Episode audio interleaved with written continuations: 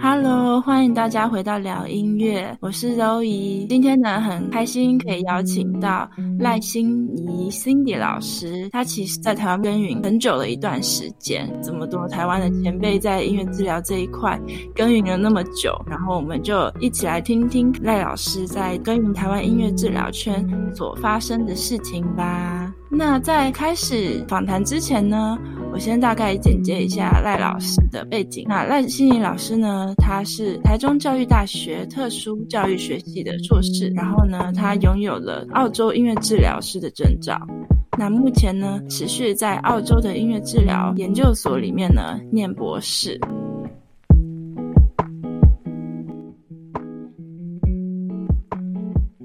其实我觉得我的学习历程，觉得这是自己要的东西，所以就会自己去努力去争取。墨尔本大学其实是我的母校，我那个时候有在那边念研究所，就是念那个音乐治疗，所以我是在还蛮小的时候就去澳洲，然后念了音乐系，然后念完音乐系之后才考那个墨尔本的研究所，然后念完研究所之后也在墨尔本。工作了一段时间，然后才回台湾的。很多人都说，为什么还要回去念硕士呢？是研究所了还念硕士？那因为那个时候回到台湾，觉得跟台湾有蛮大一个落差，因为毕竟我在澳洲很多年，十三年，所以不太知道说台湾的现况，特别是在特教这块是怎么样。所以那个时候就去申请了那特殊教育的学系，所以就拿到特教的这一个。学历学习的过程让我认识到很多的好朋友，然后也更了解说，在台湾特教领域里面，像早期疗愈啊、资优啊、情绪障碍，这个其实大部分都归类在特殊教育里面，对我自己的工作场域都还蛮有帮助的。然后那个时候回来，刚开始的时候我觉得比较辛苦一点，因为毕竟工作机会没有那么多，特别是在台中，所以那个时候都是自己把履历写好，然后一封一封的寄出去，去找单位跟那个机构，然后去找可能负责的老师啊、主任或是执行长来推广音乐治疗，看他们有没有兴趣来做这样子的一个配合。然后后来我就找到了玛利亚社会福利基金会。然后在那边服务了两年多，快三年。接下来自己出来，像是接课程啊，就是有点像是行动治疗师这样子。然后做社会局的，就是自费系统。呃，就是还不知道自费系统是什么。就是你在早期疗愈里面，因为我们表达性艺术治疗师的文凭，国外的文凭是有被社会局承认的，所以在社会局里面，他就可以拨发一份补助。那你就可以在社会局合格的单位里面去做服务，那这些孩子就会有补助。然后也在那个时候刚回来，大概两年还三年之后，我们几个音乐治疗师，然后就成立了一个团队，叫做乐无休止创意团队。所以里面就有几个音乐治疗师，呃，理念比较相符的，然后就开始做这样子的推广。然后我们里面有一些专案啊。呃，例如说人家赞助的专案，那我们就去服务偏乡的孩子，或者是高风险的孩子。然后还有我们会定期的提供课程，这样子。哇，而且是这样轻描淡淡写的带过嘞。但你仔细去想里面的东西，里面所发生的事情，那真的是很多，然后需要一群人的努力。所以就是一路上从念了硕士，然后。回到台湾，为了了解台湾的文化环境跟台湾所有的制度，然后再去念了一个教育大学的硕士。出来之后，在各种的连结社会局，还有各种机构的连结之下，发现这是一个需要一群人一起努力的一个专业。所以呢，就集合了不同背景的音乐治疗师，创了这个乐无休止创意团队。其实这个构思都是有，因为我那个时候回去台湾，就会觉得说，为什么音乐治疗师就是没有一个平台？所以那个时候我在脸书上面就创了一个那个音乐治疗小团会，就是尽量把就是音乐治疗师们都拉在一起。我觉得要做事还是要多一点人啊，多一点人的话，可能力量比较大，一个人的力量真的还是蛮小的，而且很多事诶，重点是很多事情要做，就是不是一个人可以做。像我们做 podcast 也是一样啊，我跟雨欣，然后我们就分配不同的工作，然后从上架在各种不同的 social media，然后剪啊，然后还挑不同的背景音乐，真的是人多一点可以 share 那个 working load。对啊，会希望更多的人知道。道这个是什么，我觉得可能就是会更容易去做推广啊。我们有九个就是核心的音乐治疗师，然后有五个合作治疗师，全部都是音乐治疗师啦。然后今年可能因为就是疫情的关系，所以比较多的活动有受到一些影响。之前我们有办就是比较多场的活动，然后也有那个国际的课程。我觉得国际的课程也是一一大跨步吧。我自己那时候的理念是，我觉得邀请到国际的讲师来的话，会让我们更增加见闻。而且你会更知道说怎么样跟国际接轨，那他们现在在做什么？我们现在可以学习一些什么？所以那时候也有也有那个想法，就是把早产的，也就是 NICU 的这个这个证照制度，就是请 Joanne Loy 来来帮我们上课这样子。而、啊、我自己呢，上了第一阶之后，我自己就想说，我还蛮想要去纽约看看他们整个系统状况。对，我的证照是在纽约完成的啊，我我非常的庆幸我有过去。所以老师目前大概是一个礼拜几个小时在做你的 research work，然后另外几个小时在做 clinical，或是你还有在 supervise 学生这样子吗？呃，我自己的话，因为我。博士的课程比我想象中的重太多了，所以其实我我就是请辞了两个工作，然后我本来想说就是大概空两天，后来就觉得真的不行，我大概要空三个整天或四个整天。在澳洲学习博士的方法跟在台湾、美国是完全不一样的。澳洲的学习模式跟欧洲是相仿的，就是他们这是一个独立学习的课程，他没有。课让你去修，你的最大的一个 guru 就是你的 supervisor 就是。我们博士班是每两个礼拜 meeting 一次，呃，其实很多很多架构啊，跟很多的资讯都要你自己花时间去找，因为他们都一直会说这是你的 baby。所以目前我大概会有三个整天至四个整天都必须要在学习博士班上面。然后我目前有跟社会局配合，呃，创伤带领创伤青少年跟孩童的这个部分，那那个就是礼拜四的一整天。然后我自己因为我的研究也是在创伤上面，所以我可能会慢慢从 early intervention，也就是早疗。我我希望可以就是专心在陪伴创伤的孩童跟青少年。我觉得在台湾在这个部分，呃，还需要更多的努力。拜五早上的话，我就是在那个 NICU。所以老师是目前在台湾，然后两个礼拜一次的 meeting，跟澳洲那边的教授做整个博士班，整个博士班的、哦、博士班，嗯，博士班里面的学员里面的其他同学也是都在世界各地这样子吗？我们有。International 的 student，但是比较少。其实我我是澳洲公民，时候在那边工作，然后有用工作签证。呃，我们有同学在泰国，也有同学在印度，然后也有同学是印尼，大部分都是澳洲人，就是还是以澳洲人为主啦。我在讲说啦，不知道以后学音乐治疗的模式会怎么样？你看现在 COVID 疫情这么。就是欧美国家是蛮严重的，对不对？然后很多人、很多学校都全部是 online lesson。那也也是有一些现在学音乐治疗的学生，他们可能三月初就从欧美国家回台湾，然后目前就是暂时都还没有回到欧美国家。我就在想啊，那疫情过后是不是这也会变一个潮流？就是呢，大家待在台湾。就可以学到呃欧美国家的知识，但是实习的话，可能就跟台湾身旁的音乐治疗师实习这样子。对，这会不会是一个现象？我们不知道。可是对于对对我来说，如果说我必须要付 international fee。我就是想要到另外一个国家去体验那样子的生活，所以这是一很有争议的地方。因为我姐在美国，她还跟我说，很多 Harvard 的 international student，他们都会觉得说，我付的是 international fee，但是我没有办法在 Harvard 里面体验学习。那是不是你们应该要把学费减少？真的，学费又是一个问题，或者是像我这边也有同学，他刚来到德国两个月啊，结果他来了，全全部都 lock down。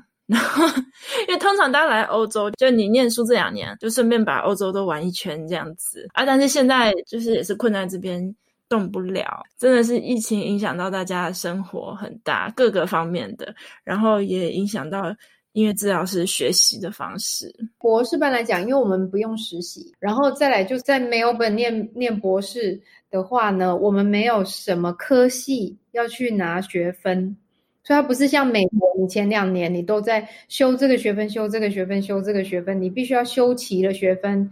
你才在做你的，我们不是那样子的，所以我们没有所谓的要去选课，因为我们就是 meeting every second week，然后跟 supervisor 这样子，所以可能对我们的影响没有那么大。啊，最大的影响就是我们每年都会有三次 intensive，就是你要去报告你的研究。那通常我们教授都会希望大家都在现场，那那个就有受到影响，因为疫情嘛，所以我们。今年就有改到线上的，其实也是也是 OK 啊。其实线上的也都还不错，还是可以。对啊，这种 lecture 还是 OK。还有你 present 的时候，像我们很多同学，包括我自己，就想说先把它录好。那录好的时候，你在上年 intensive，你就先播放啊，播放完之后，大家就开始检讨跟给予意见。虽然没有 face to face 那样子的感受，可是还是知识的学习来讲，好像也还好，就是没有太大的影响。天哪，感觉老师是超级用功的一个音乐治疗师。其实去纽约应该也是一个怎么讲，给我自己非常大的冲击，因为觉得自己真的还很不足，所以。我我有念博士的想法在心底，但是我觉得是在我八十岁的时候，就是我的 不退休了，然后什么孙子也长大了，我觉得我要预防老年痴呆症，我再回去念书，这真的是我的计划，这真的是我的计划。可是从纽约回来，我就查说哪边有那种，比如说就是我本来是要去哪里，瑞典吗？还是哪里？反正就是。北欧的其中有一个国家，它是博士的 program，那你只要一年过去两次就好了。其实我只在看那个，那那时候刚好跟我 supervisor 在前一年有在日本的那个，我去发表嘛，我有在日本的一个音乐治疗大会有遇到，那他就说其实没有本有这个 program，那我就看一下 deadline，我只是想好。因为我那时候工作也很忙，我只是想说，要不我就申请看看。如果说申请上了，就是我的路。因为我常常都是这样子，就是我也有感受到我想要做，那我就去做。如果我做了，是我的路，它就会开；如果不通的，那就不是我的路。我我也没有抱着说一定会申请上，我就想要申请上就念，没有申请上就就算了。怎么会知道申请上呢？就我有，因为那个也是我想要做的，虽然也是大概就是在很久以后，我就觉得。因为自己的不足，我是不是应该要再回学校系统？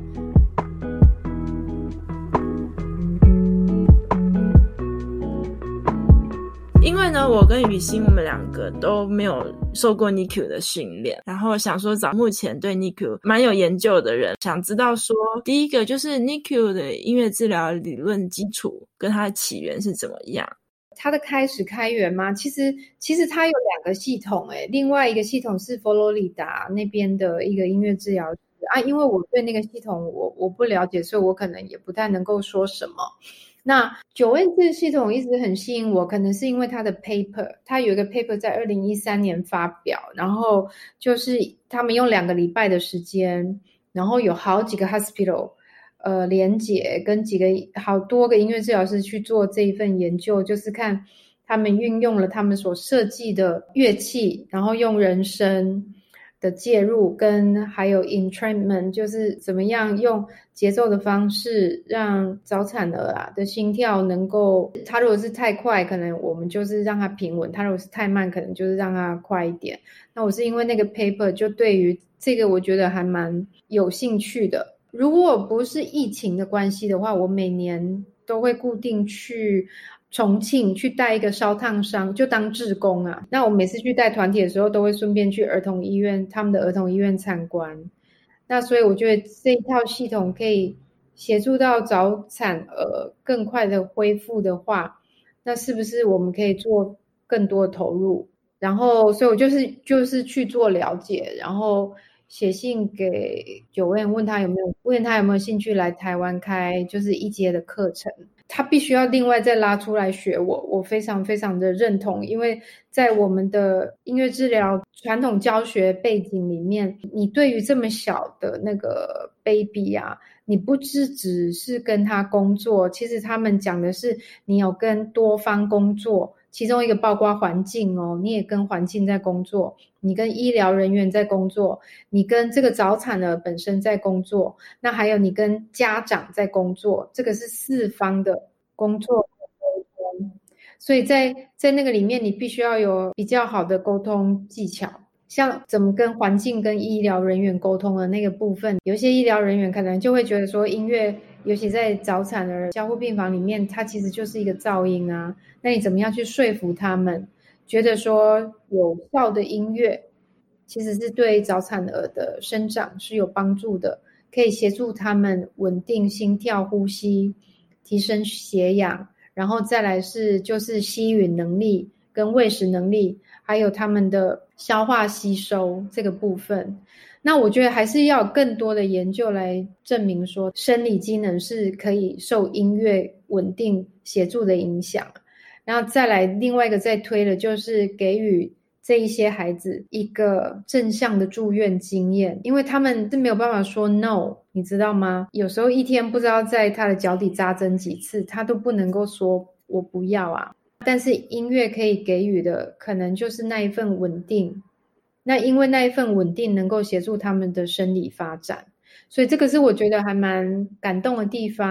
再来就是我自己目前在澄清快要两年嘛，我觉得每次进去早产儿病房，可能因为我做音乐治疗太久了，又尤其又在念博士，有很多必须要内省、内化、内看。然后你会看到很多，因为他们都是刚生出来的宝宝嘛，就是可能几个小时、几天，很小很小，尤尤其尤其是那个五百公克、四百公克，真的就是这么小哦。大家就想象手指尖到你的手掌的底部，就是像你一个手那样的大小。就是我的中指到到我的手掌底，大概二十三公分，就这么小，有些还更小。然后你可以看着他们，让我对生命的醒思是，原来生命是这么珍贵的。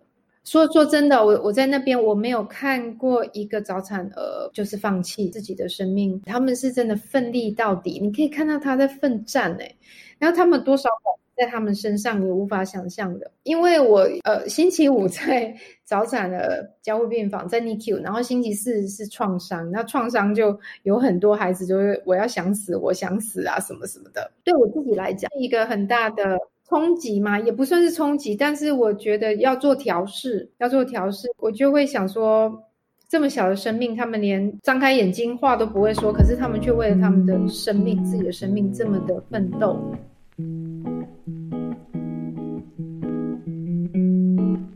我我觉得我听完老师讲，第一个老师讲到在早产儿工作里面呢，其实你面对的不只是那个小 baby。还有他的家属，还有其他医护人员，大家可能觉得，诶，小 baby 他刚出生，他又还不会讲话，听起来很简单，但是其实没有，因为呢，跟旁边的医护人员或是跟其他的家长啊，是需要很好很好的沟通能力。再就是口说方面，的确是，但我们的听觉系统，如果这个孩子他的听觉系统是正常的，十六周在母胎里面十六周，我们听觉系统是五官里面第一个发展的感官。在三十二周的时候，他就犹如两岁 baby，可以听得到，就是也可以分辨他熟悉声音的人的声音，例如妈妈、爸爸或者是阿公阿嬷常常住在一起，所以对于他们来讲，声音绝对不是陌生的。那刚刚 Zoe 你讲的很好，在跟医医护人员工作，你必须要有很好的沟通技巧，然后我觉得互相尊重吧。真的是音乐治疗师很需要学习的，就是大家一起合作的能力。那这个要怎么培养？第一个就是从我们自己学习开始咯，就是要看一下别人的 paper 是用怎么样的语言啊，因为每个专业他们的专业词汇都不太一样。做这个工作是对其他的专业人员的了解度是需要很高的，这是我听到的。嗯，然后第二个就是说，感觉他们就是两端嘛，一一边青少年的时候，他们非常忧郁的那一端，然后另一端的小 baby，大家是为了生命而挣扎，然后很有动力的想要继续活下去。老师在这两个案例之中呢，你自己有本身用什么样的方式来照顾自己的情绪？我有定期的 supervision，我觉得这个是非常重要的。有时候我们不能够只有靠自己，可是回来台湾的音乐治疗师会比较忽略这一块，supervision 是非常非常重要的。所以我会建议，如果说新新回来音乐治疗师，或者是现在现在在职业的音乐治疗师，一定要有一个 supervisor，不论你是找咨商师啊，或者是你去找比较有经验，甚至于同侪督导。所以我的 self 一方面是来自于，就是我每个月都有定期的 supervision 跟我的督导，然后再来就是常会借由唱歌，自己自己对自己唱歌。哦，真的好有趣哦！像在在洗澡、在浴室唱歌这种吗？正在开车开车的时候唱。我有一个习惯，就是我每天有冥想。之前是做就是瑜伽，每天都有做瑜伽。我我有非常固定的运动，可可能这种 discipline 也是非常非常重要，因为一定多少会有。会挖出来自己本身的议题，或者是你会不知道怎么样去去面对，所以你本身你的心跟身体都要非常的强大。像我就是每天一定会有运动，每天都会有冥想，每天哦，这个是这个是我觉得我自己也很佩服我自己的的 self care。然后再来就是即时的话呢，就是常常运用歌唱的那个部分，这也是非常值得学习的，因为真的像老师说的很多。年轻一点治疗师真的会比较忘记做到 supervision 这一块。我觉得 supervision 太重要了。你可能自己可以来，没错，你的确可以自己来啊。可是你在自己来的时候，有时候连到你 burn out 了，你都不知道。而且我觉得台湾，你要是走行动治疗，你自己去找工作的话，那你如果没有工作就没有钱了。所以台湾的治疗师也必须为了自己有 regular income 去做很多的努力。你就可能要衡量，呃，这份工作那一份工作，他给你的薪资那够不够生存？所以在生存模式里面，刚回来的音乐治疗师都会遇到这个问题。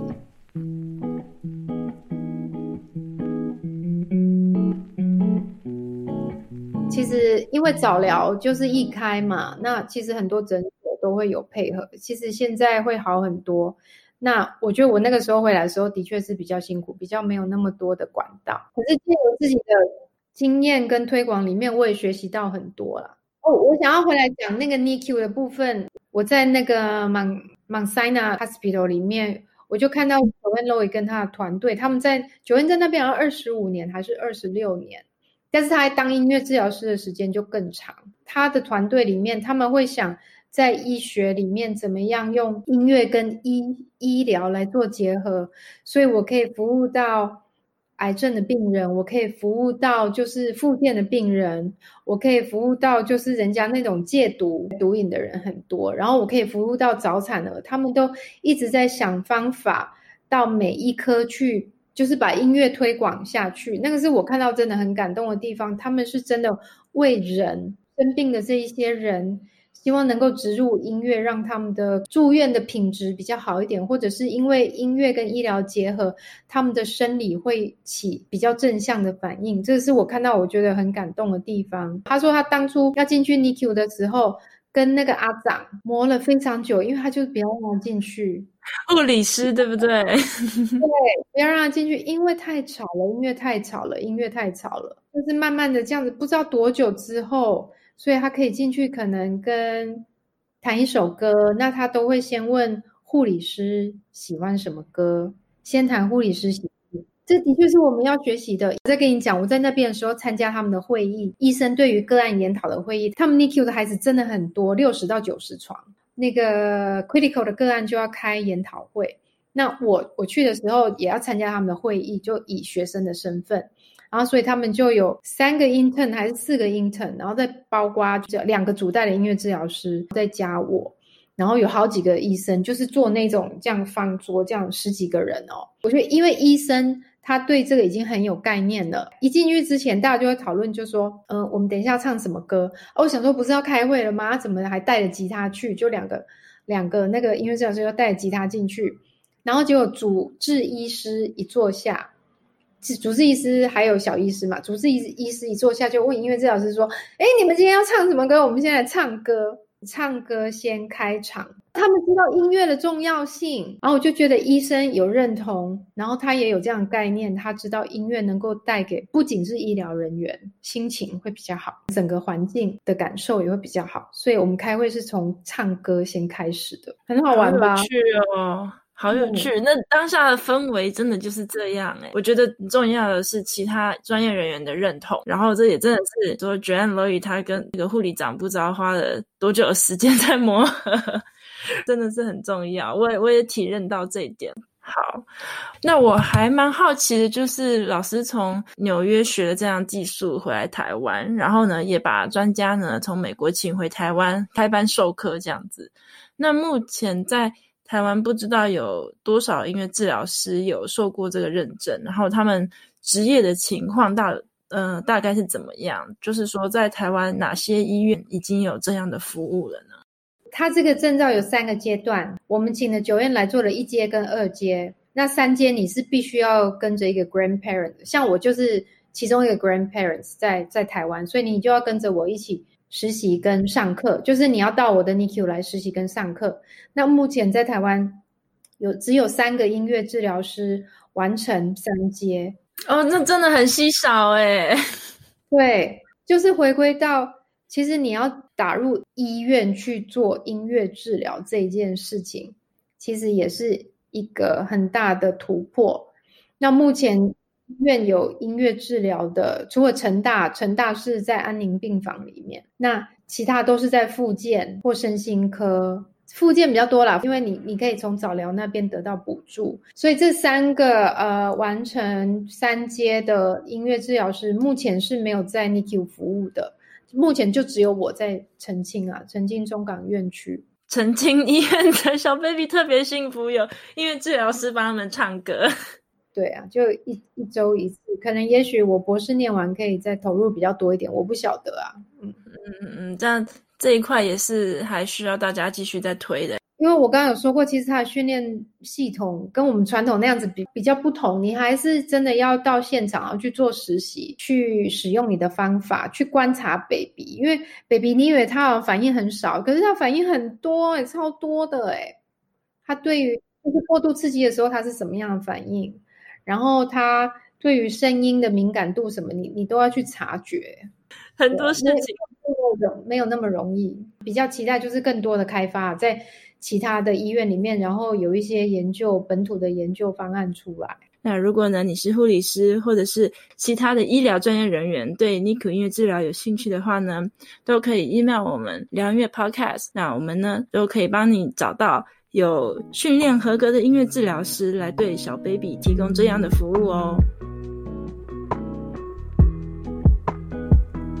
呃，刚刚这样子一路上啊讲完，觉得老师真的是资历很丰厚，然后呢也一直跟国际的不同的组织或是不同的人员有合作。想要请问老师，最近一次发表了什么样的 paper？今年本来我们要到纽约 Boston 吗？然后就疫情就取消了，因为我的 paper 有那个入选，那本来是计划要去做发表的，也是，就是讲整个台湾的呃状态，然后讲就是我在 NICU 里面目前可能服务到看到了一些现象啊，那个那个就没有成。那在那个之前是去年的十二月，我在那个澳洲音乐治疗大会，我 trauma 的那个 symposium，就是也是很多国外可能是 trauma 的专家来做分享，然后我们有。两个博士班在做 trauma focus 都有发表，那我自己是是发表就是研究的一个进展啊，因为我做了一个 CIA，我看了大概二十几篇、二十二篇 paper，然后从里面去统整了一些就是创伤跟安全感的一个连接，因为最重要，我们音乐治疗师都一直说音乐可以创造安全感，问题是你怎么创造安全感的？几乎在 paper 里面。他们没有说是怎么做的，你找的，你有找到怎么做的吗？因为这个好抽象哦，安全感是什么？没有，我现在就是在，这是我的研究，就是我现在必须要做很多的访谈，去找足迹这一些音乐治疗师他是怎么 provide safety，因为你知道在创作里面给予孩子给予个案安全感是非常非常重要的，每一个创伤治疗里面都会说这是第一步。可是很少人真的去探讨说，那你的第一步你怎么给予他们安全感？你怎么知道他们是安全的？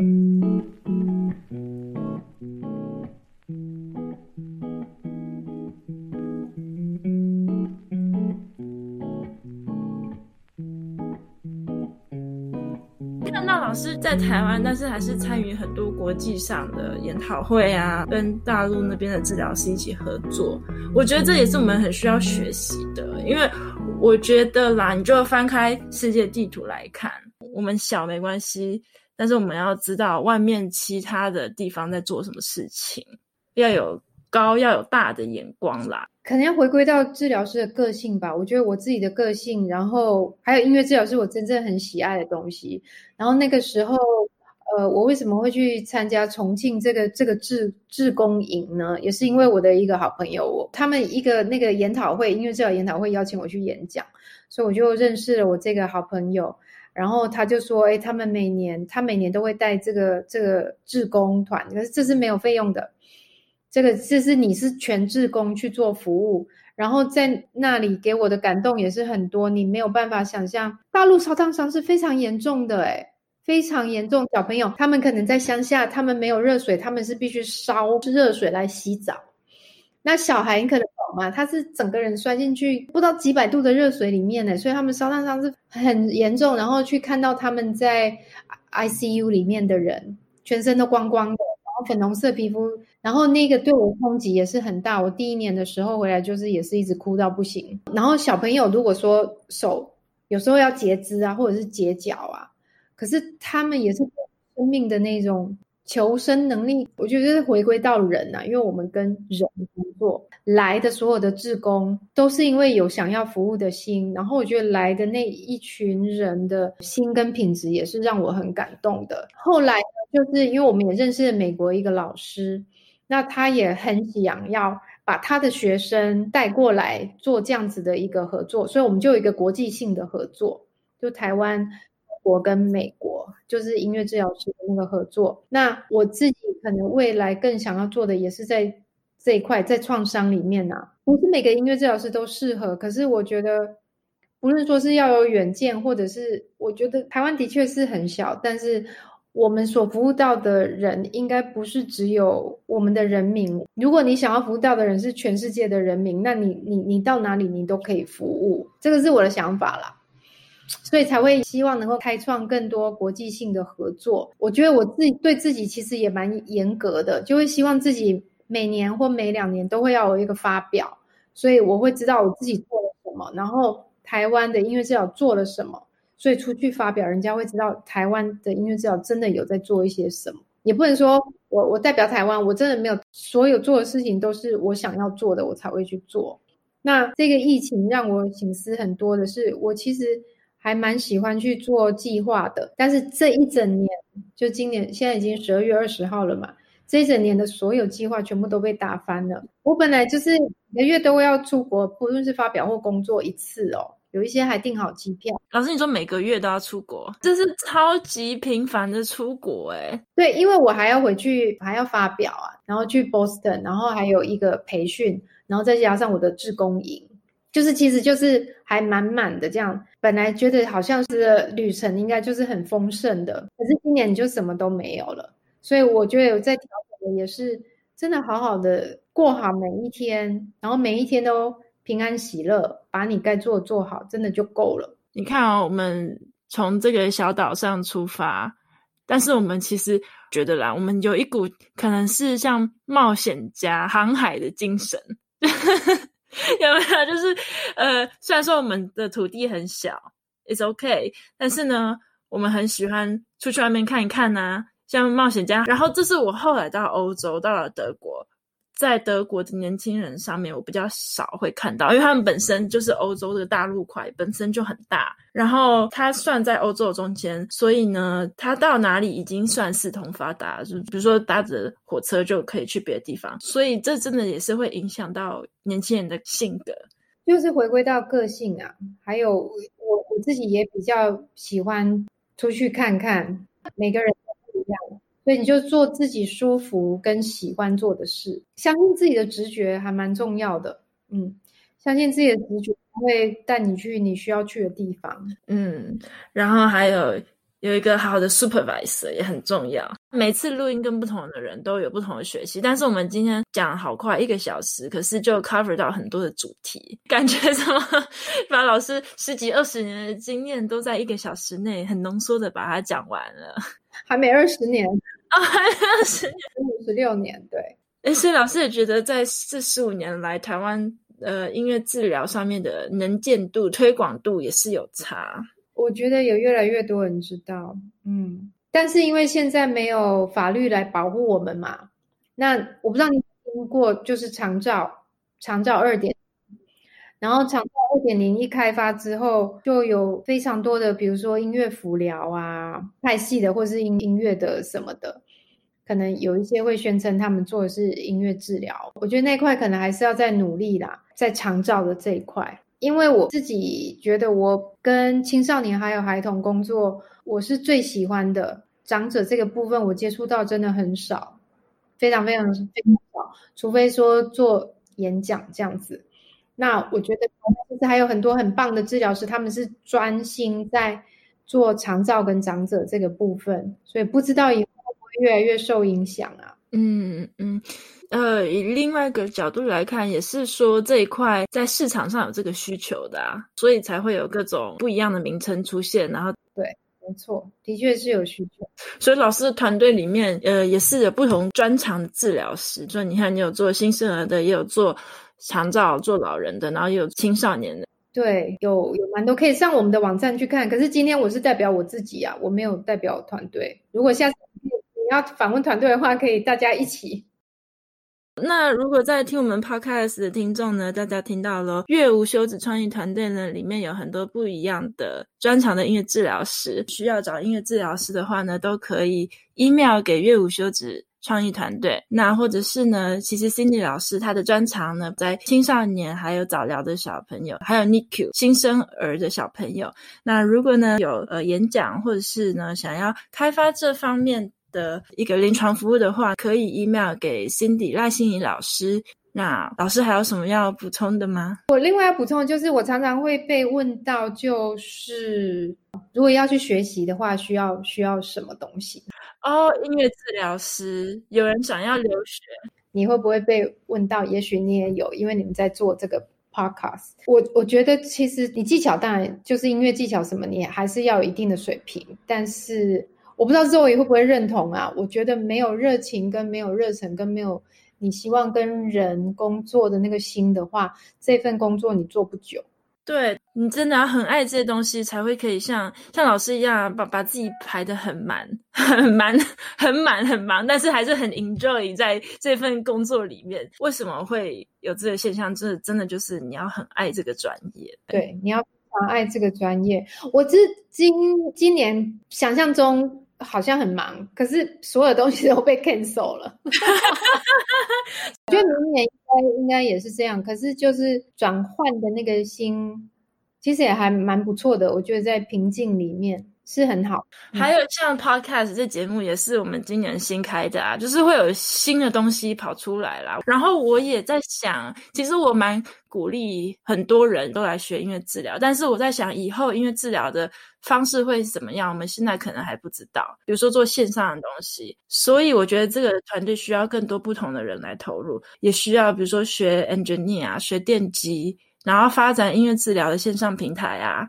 呃，发展这些技术上 technical 的东西，这也真的都是很需要的。那以后也会有很多种不一样的面向，很多不一样的工作模式，我们都是非常需要大家的投入，然后大家一起来帮忙。好，那就很谢谢大家今天收听我们疗音乐的 podcast 节目，很开心呢，可以跟台湾的音乐治疗冒险家走在前面，然后引领我们后面这群学生这趟旅程的 Cindy 老师做一个访谈。那大家一样，如果有任何其他的问题呢，都可以 email 给我们聊音乐。好，那我们今天就聊到这边喽，大家拜拜，拜拜。